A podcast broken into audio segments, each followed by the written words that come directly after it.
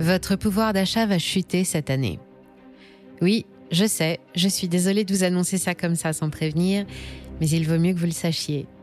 Je sais que vous suivez l'actualité et que vous savez déjà ce qui se passe, et donc la nouvelle ne vous surprendra probablement pas.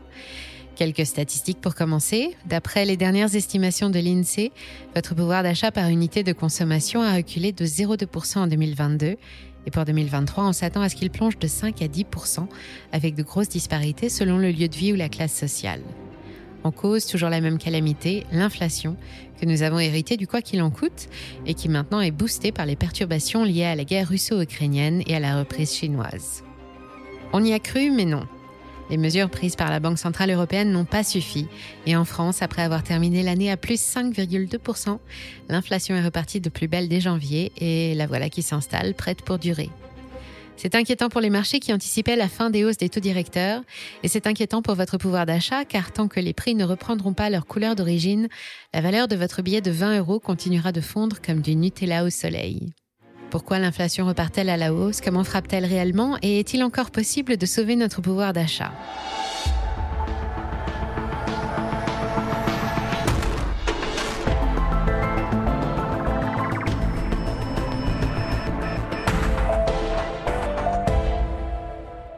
Le pouvoir d'achat. C'est la préoccupation numéro un des Français depuis l'automne dernier, devant les prix de l'énergie et même devant la guerre et les pénuries. Notre morale lui est souvent liée, nous en sommes dépendants, et quand on y touche, la société tout entière a une fâcheuse tendance à réagir avec plus ou moins de violence. Pour l'INSEE, c'est une statistique classée parmi les fondamentaux de l'économie, au même titre que la croissance ou le taux de chômage, et son évolution dépend essentiellement d'un autre indice fondamental, celui qui mesure les prix à la consommation, et donc l'inflation. Le pouvoir d'achat dans la comptabilité nationale, c'est le revenu disponible des ménages, qui inclut les revenus du travail, mais aussi les revenus sociaux, fonciers ou des valeurs mobilières, bref, tous les revenus réels. On le distingue du niveau de vie, qui inclut les consommations non marchandes, comme les soins de santé ou l'éducation. Pour faciliter les comparaisons, les ménages sont ensuite découpés en unités de consommation. Un adulte seul représente une unité, un deuxième adulte une demi-unité et un enfant de moins de 14 ans 0,3 unités. Ainsi, un ménage avec deux enfants compte pour 2,1 unités. En 2022, le pouvoir d'achat des Français par unité de consommation a reculé de 0,2% contre une progression de 1,9% en 2021. C'est peu, mais pourtant nous le ressentons tous. Et si on l'avait bien senti, on n'avait encore rien vu car c'est cette année que nous allons vraiment avoir à y faire face dans notre quotidien. L'an dernier, l'inflation moyenne s'est établie à 5,2%. Comparé au reste de l'Europe, qui a dépassé les 10%, le score de la France est assez honorable, mais il y a une bonne raison à ça qui tient en deux mots, le bouclier tarifaire.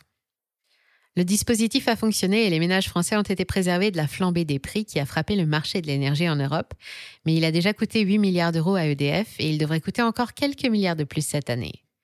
En remontant le plafond des prix de l'électricité de 4 à 15% la facture sera moins salée pour notre énergéticien, mais elle grimpe de facto pour les ménages pendant que les PME et les grandes entreprises qui ne bénéficient d'aucun dispositif doivent faire face à une hausse de 84% de leurs dépenses.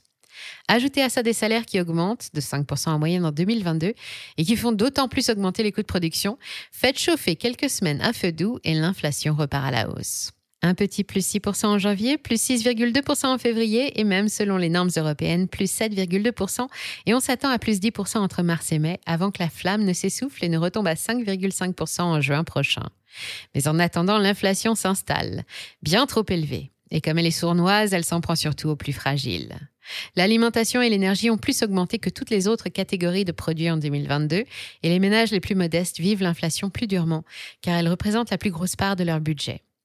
L'OFCE et France Stratégie ont récemment calculé que l'inflation réelle s'établit à 3,4% pour les plus riches des Français et à 8,5% pour les moins chanceux. L'alimentation, par exemple, qui a augmenté de près de 15%, représente 18,5% des dépenses mensuelles d'un agriculteur contre seulement 13% de celles d'un cadre. Quand un employé dépense près de 20% de ses revenus pour se loger, il en faut 11,6% pour un agriculteur, et les cadres dépensent deux fois plus d'argent au restaurant que les ouvriers. Cette inégalité face à l'inflation explique le décalage entre les statistiques et la réalité vécue par les classes populaires, et malheureusement ce n'est pas terminé. D'abord parce que tous les professionnels n'ont pas encore répercuté l'intégralité de la hausse des coûts de production sur les prix de leurs propres produits, hausse des prix des matières premières, de l'énergie et des charges de personnel. Ensuite, parce que les nouveaux contrats négociés en fin d'année dernière avec la grande distribution vont entrer en vigueur et il faut donc s'attendre à une aggravation de la situation. Pour se faire une idée, Michel-Édouard Leclerc a annoncé 10% de hausse moyenne des prix au micro de BFM le 5 mars dernier, un niveau qu'on n'avait plus connu depuis les années 70 et les chocs pétroliers. Ce n'est certainement pas pour rien que les médias et une partie des observateurs parlent de Mars rouge, pendant que nos dirigeants, eux, refusent d'employer cette expression. Un optimisme qui n'est pas sans rappeler celui affiché quand l'inflation, qu'il disait temporaire, a fait son apparition. Mais c'est vrai, notre économie résiste bien aux crises qui la frappent de tous les côtés. Elle résiste tellement bien que les prévisions de croissance sont revues à la hausse et que selon la Banque de France, il n'y aura pas de récession. Mais selon d'autres analystes, l'inflation est bel et bien devenue incontrôlable.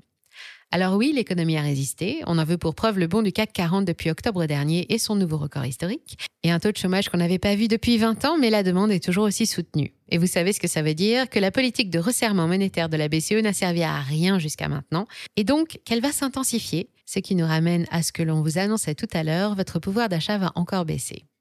Bon, maintenant qu'on sait tout ça, qu'est-ce qu'on peut faire? Parce que oui, pas de panique, il existe des moyens de limiter la casse. Et puis nous sommes sur Money Radar, on ne va pas vous abandonner sans vous donner quelques idées pour vous en sortir ou vous préparer un peu.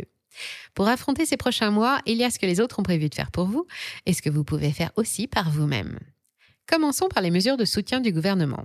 Parmi toutes celles prévues par le plan sauvegarde du pouvoir d'achat, il y en a bien une ou plusieurs qui correspondent à votre situation. Pour mémoire, la loi pouvoir d'achat a été votée fin 2021 avec un budget de 20 milliards d'euros et a été complétée par d'autres dispositifs par la suite.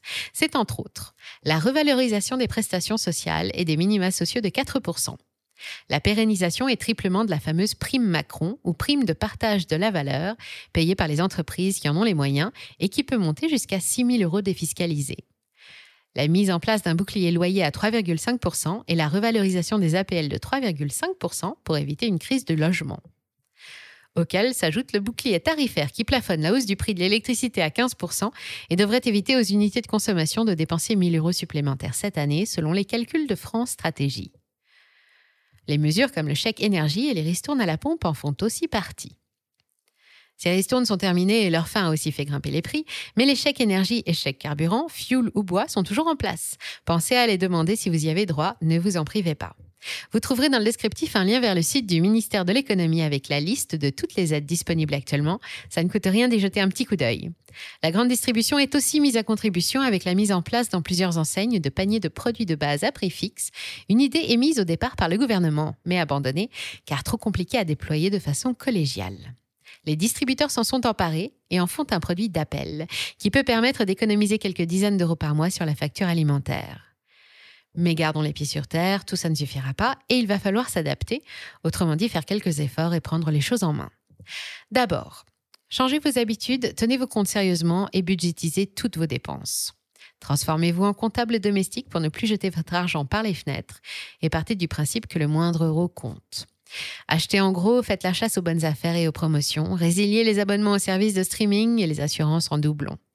Nous sommes nombreux à ne pas lire nos relevés de compte. Pourtant, c'est un bon moyen pour repérer les dépenses superflues et connaître en détail les dépenses que vous faites chaque mois sans y penser. Commencez donc par là. L'autre solution pour préserver votre pouvoir d'achat, c'est d'agir de l'autre côté de la balance, autrement dit d'augmenter vos revenus. Négocier une augmentation ou changer de boulot pour un poste mieux payé, trouver un job d'appoint à temps partiel, gagner un peu d'argent en vendant des objets sur Internet, devenir artisan sur Etsy ou formateur sur YouTube, bref, faites entrer la monnaie. Le plus sûr dans le contexte actuel, c'est aussi de vous créer des revenus passifs. Si vous avez un banquier sympa et les moyens qui vont avec, investissez dans l'immobilier locatif, c'est ce qui rapporte le plus. Et si vous ne pouvez compter que sur vous et vos talents, allez voir ou revoir notre vidéo consacrée à la création de revenus passifs. Vous trouverez bien quelque chose qui convient à votre situation. On vous met aussi le lien en descriptif. Gagner plus et dépenser moins, c'est bien, mais il faut aussi protéger votre patrimoine. Chaque point d'inflation gagné, c'est autant de perdu pour votre épargne. La solution, c'est évidemment de se soustraire à l'influence de la monnaie dont la valeur baisse un peu chaque jour. En temps de crise inflationniste, les épargnants savent qu'il vaut mieux se débarrasser de ces euros et se ruent sur l'or, les autres métaux précieux ou sur l'immobilier, dont la valeur n'est pas liée à celle de la monnaie. Ce sont des actifs refuges, de véritables agents de conservation en temps de crise, qui ont toujours protégé un patrimoine sur le long terme et qui ne doivent pas être oubliés au moment des arbitrages. Mais au fait, comment ça va se finir tout ça et combien de temps ça va durer? Difficile à dire avec autant de variables imprévisibles comme la guerre, la Chine et les pénuries dans l'équation.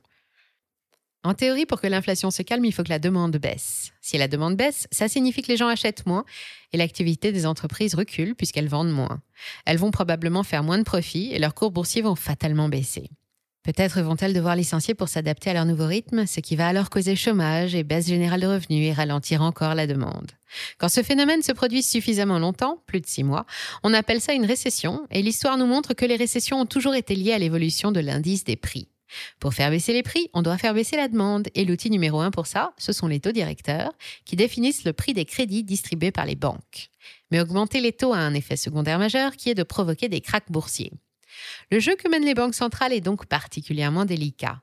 En gros, ça se résume à choisir entre sauver le pouvoir d'achat et le patrimoine des populations ou sauver la bourse. Heureusement, tout n'est pas tout noir ou tout blanc, et il existe aujourd'hui trois scénarios sur lesquels se basent les gouverneurs des banques centrales pour orienter leurs décisions.